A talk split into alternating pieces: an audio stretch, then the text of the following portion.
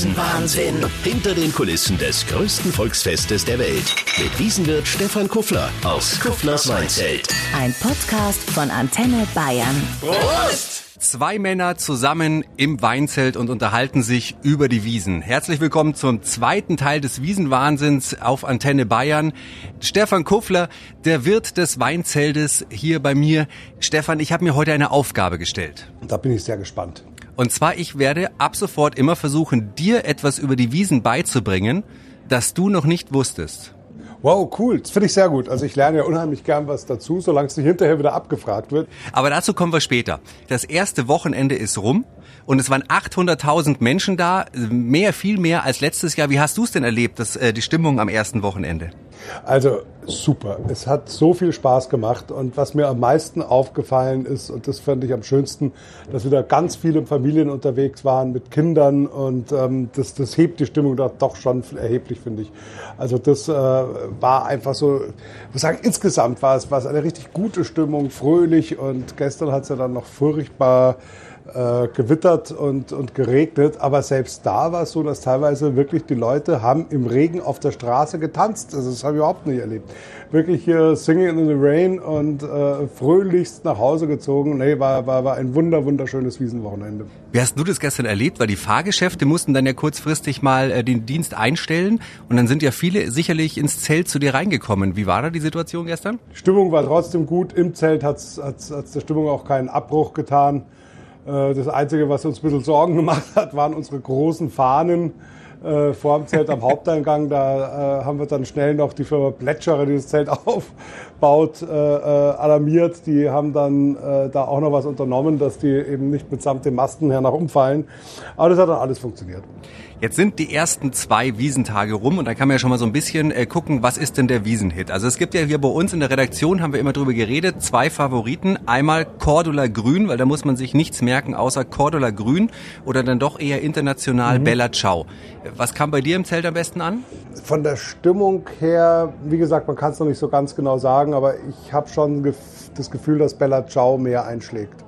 Cordula Grün hat halt so ein paar, hat halt, ja, so Strophen mit dabei, wo es, ein bisschen monoton dahin geht. Und Bella Ciao ist natürlich wieder so eine Mitgröllnummer, so ein Gassenhauer. Also der hat, der hat für meine Begriffe das meiste, das meiste Potenzial. Aber hat da ähm, das schon ein Potenzial, an sowas wie atemlos ranzukommen oder ist da immer noch das, äh, das meiste los?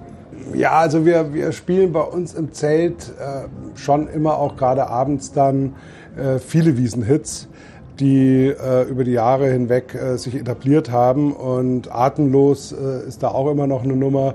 Aber was äh, eigentlich immer noch am meisten einschlägt, muss ich sagen, ist Hey Baby. Tatsächlich. Der gute alte DJ Ötzi. Ja, der gute alte DJ Ötzi und der kocht die Stimmung da wieder. Meine Lieblingsgeschichte vom Wochenende ist ja, ähm, einer, der ein bisschen zu tief ins Glas geschaut hat, wurde ähm, weggebracht und man hat ihn dann in der Sanitätsstation mhm, mhm. im Mönchskostüm gefunden. Was ist? Er hatte ein Mönchskostüm an. Okay, aber es war kein echter Mönch, oder? Nein, es war kein echter Mönch, aber irgendwie muss sich international durchgesetzt haben oder der Irrglaube aufgekommen sein, man muss sich kostümieren, wenn man auf die Wiesen geht. Ja, also es ist wirklich sehr erstaunlich. Ich muss schon auch sagen, ich habe mir gerade am Samstag äh, was natürlich ganz besonders, also wenn da alles über den Weg läuft, Heidi, Robin Hood und wer nicht alles daherkommt, äh, da, da wundert man sich schon ziemlich, muss ich sagen.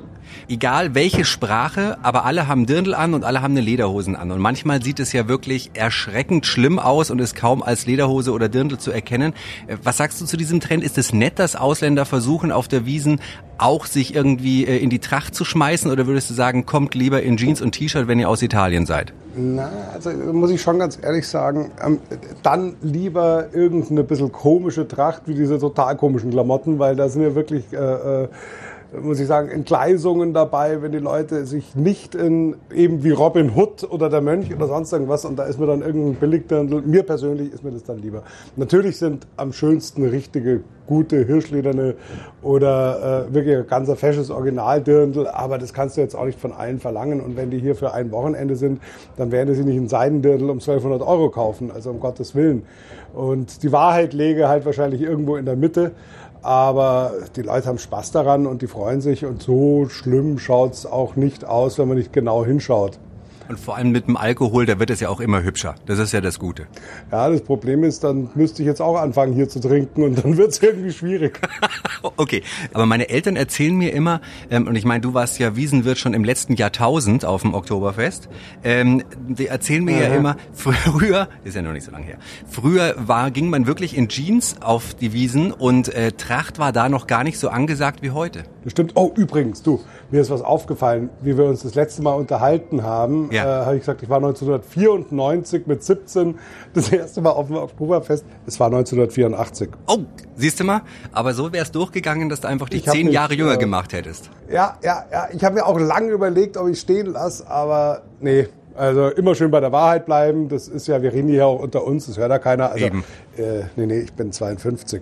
Ähm, ja, aber war das früher nee, wirklich du, so? Aber ähm, ja, also ich muss sagen, meine letzte Wiesen in Freiheit war ja dann mit 16 und da hast du dann eine Lederjacke angezogen, die hält Schläge ab, äh, Bikerboots, Jeans und hast dich an die Autoscooter gestellt. Warum Autoscooter? Weil da, das war der einzige Ort, wo gute Musik lief. Also die Schützenliesel, die hast du dann schon mal gehört, ja. Also du bist dann so äh, äh, in die Zelte rein, hast da Bier getrunken und bist wieder raus und, und irgendwo zu den Fahrgeschäften, wo die Musik lief, die man halt auch gern mochte. Und das hat sich halt inzwischen schon massiv geändert, dass in den Zelten auch aktuelle Hits laufen. Und letzten Endes war es ja ganz früher auch so. Also ob das jetzt eine Schützenliesel oder der Enten, das Entenliesel oder was weiß ich was, war ja zu der Zeit, zu der es ursprünglich mal gespielt wurde, auch aktuell. Aber äh, irgendwann hat sich das dann aufgehört und man hat nur noch hier einen auf Ufter da gemacht und ist dann nicht mit der Zeit mitgegangen, was sich auch auf die Wiesen nicht positiv ausgewirkt hat und wirklich erst seit das Mitte der 80er Jahre angefangen hat, auch dass überall modernere Lieder gespielt werden, hat die Wiesen auch wieder einen echten Aufschwung genommen. Okay. Aufschwung ist ja auch gerade so ein gutes Stichwort. Es sind ja wieder unzählige Promis am Wochenende äh, auf der Wiesen gewesen. Waren bei dir im Zelt auch irgendwelche, über die es sich lohnt zu sprechen? Ähm, oh, das, das mit den Promis ist immer so eine Geschichte, weil wo fängt der Promi an und wer hört er auf? Ja. Äh, wer, wer immer wieder hier bei mir im Garten sitzt, wo ich mich wahnsinnig drüber freue, wer jetzt auch schon am Wochenende da war, ist Mehmet Scholl. Äh, dann war gestern, weil fällt mir spontan ein, mit dem ich mich länger unterhalten habe, der Wolfgang Vierek, oh, okay. der ja äh, in den, ich glaube, 60er Jahren in äh, einer Diskothek meines Vaters damals als DJ gearbeitet hat. Ach du Schande. Und ähm, ja, ja, da kommt man dann natürlich ganz schnell ins Schwelgen. Nicht, dass ich da besonders mitreden könnte, aber äh, das, das ist immer ganz nett, ja. Was ist denn deine Lieblings-Promi-Geschichte, wenn du an die Wiesen denkst, die du mal erlebt hast in deinen Jahren seit 1984, wie wir jetzt gelernt haben? Ja, ich würde mal sagen, also die lustigste oder eine der lustigen Promi-Geschichten ist von dem Promi, der nie da war. Und zwar war das, ähm, äh, wie heißt der, David Copperfield. David Copperfield hat sich angesagt, er möchte ins Weinzelt kommen. Und da war natürlich großes Bohai, weil der war damals absolut am Höhepunkt seiner Karriere. Und ähm, alles wurde vorbereitet. Da kam noch irgendein Manager von ihm, der gemeint hat, dass der David doch so wahnsinnig gerne Hamburger isst, weil er doch ein Amerikaner ist. Und wir sagen, um Gottes Willen, damals hatten wir auch noch kein Tatar. Also wir hatten kein Hackfleisch in dem Sinne. Also hat der Küchenchef sich hingestellt und hat mit dem Hackebeil ein Filetsteak kurz und klein gehackt, bis, bis, bis er einen Tennisarm hatte. Ja, und alles wurde hergerichtet und herge... Und, äh, das war dann hinterm Zelt, das war am Samstag, das Zelt war schon zu. David Copperfield kam tatsächlich daher, alle waren hell aufgeregt. Der setzt, hat seinen einen Fuß hat er im Zelt gehabt, sieht auf einmal jemanden mit einer Kamera, was jetzt auf der Wiesen hm. ich würde mal sagen, durchaus vorkommt, ja, kann man mit rechnen. schreit Paparazzi und hat sich weggezaubert. Weg war er. Echt? Der weg, der ist abgehauen. War nie mehr gesehen. Äh, naja, gut. Wo du sagst, ähm, hinten die Zelte sind zu. Es versuchen ja jeden Tag, wenn die Zelte geschlossen sind, Tausende reinzukommen.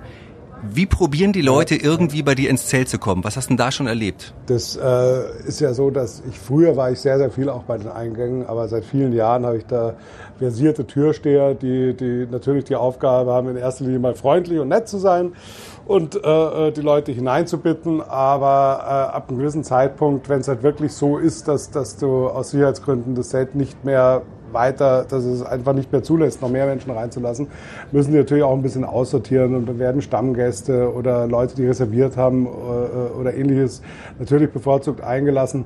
Und dann gibt's halt die, die äh, teilweise unangenehm werden und dann gibt's die, die mit wirklich pfiffigen Ideen daherkommen. Und dann ist es so, wenn du das eine Zeit lang machst, dann sagst du schon, wenn endlich mal wieder einer mit einer neuen Geschichte einkommt, dann lasse ich ihn auch rein.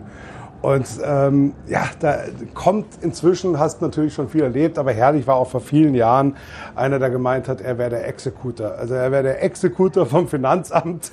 Vom und er müsste jetzt bei uns im Zelt eine Verhaftung vornehmen. Und hat's geklappt?